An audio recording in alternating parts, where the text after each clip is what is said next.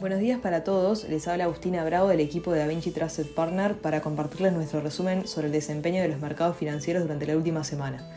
Los mercados financieros globales cerraron la semana con resultados positivos impulsados por los buenos resultados corporativos, destacándose el sector bancario y los indicios de que la Reserva Federal podría llegar a moderar el ritmo de aumento de tasas de interés. Si bien la volatilidad continúa siendo elevada, los principales índices estadounidenses mostraron destellos de optimismo.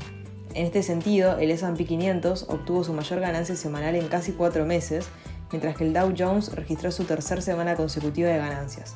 El mayor impulso estuvo de la mano del sector de energía, el cual tuvo un rendimiento superior, en parte, producto que los precios del petróleo demostraron ser resistentes. Por el lado de Europa, los principales índices también cerraron la semana en verde. Las acciones reaccionaron positivamente luego de la renuncia de la primera ministra británica, Liz Truss, y la eliminación de sus políticas fiscales. Por otro lado, en los que respecta a Asia, en Japón, los mercados cayeron mientras la moneda local continúa debilitándose frente al dólar y además persisten los temores a una recesión global.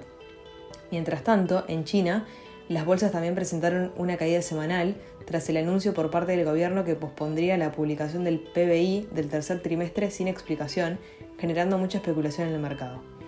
En lo que respecta a los reportes corporativos del tercer trimestre del 2022, si bien resulta prematuro saber cuál es el balance, hemos tenido informes de empresas líderes con resultados por encima de lo esperado. Cerca del 20% de las empresas del S&P 500 informaron resultados del tercer trimestre y alrededor del 73% superaron las previsiones de ganancias por encima del promedio del 70%. En parte, esto muestra la fuerza del consumo estadounidense que sigue siendo resistente a pesar de los golpes que está recibiendo la principal economía del mundo, esta semana el mercado estará atento a los resultados del sector tecnológico, destacándose Apple, Google y Amazon. En el marco político, la semana estuvo marcada por la renuncia de Liz Truss como primera ministra británica, luego de un mandato de solamente 45 días, tras un presupuesto fallido y turbulencias en los mercados. La mandataria dejó el cargo con una inflación récord que alcanzó máximos de las últimas cuatro décadas. En cuanto a los datos económicos, tuvimos acontecimientos en Estados Unidos que arrojaron un balance mixto. Por un lado, el índice de Empire State de manufactura se desplomó en octubre a menos 9,1 puntos, mientras el mercado esperaba menos 4 puntos, pero el día siguiente los números de producción industrial y manufactura estuvieron por encima de lo esperado por el mercado. La producción industrial subió un 0,4% en septiembre. Por su parte, la tasa de utilización de la capacidad industrial se situó en el 80,3%, dos décimas más que en agosto.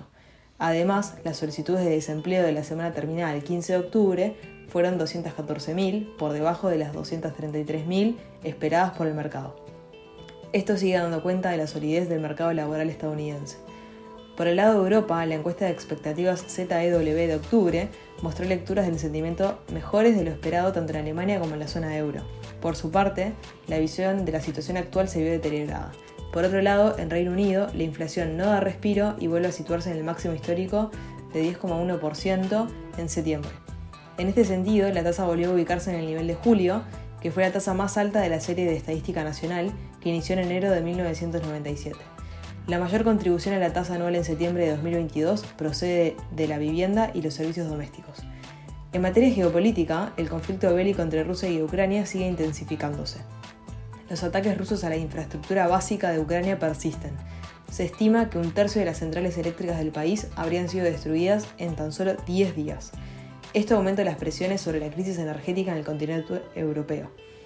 En cuanto al mercado de renta fija, los rendimientos de los bonos del Tesoro de Estados Unidos se dispararon luego que algunos miembros de la Fed anunciaran que se debería continuar con la política agresiva de suba de tasas para controlar la inflación.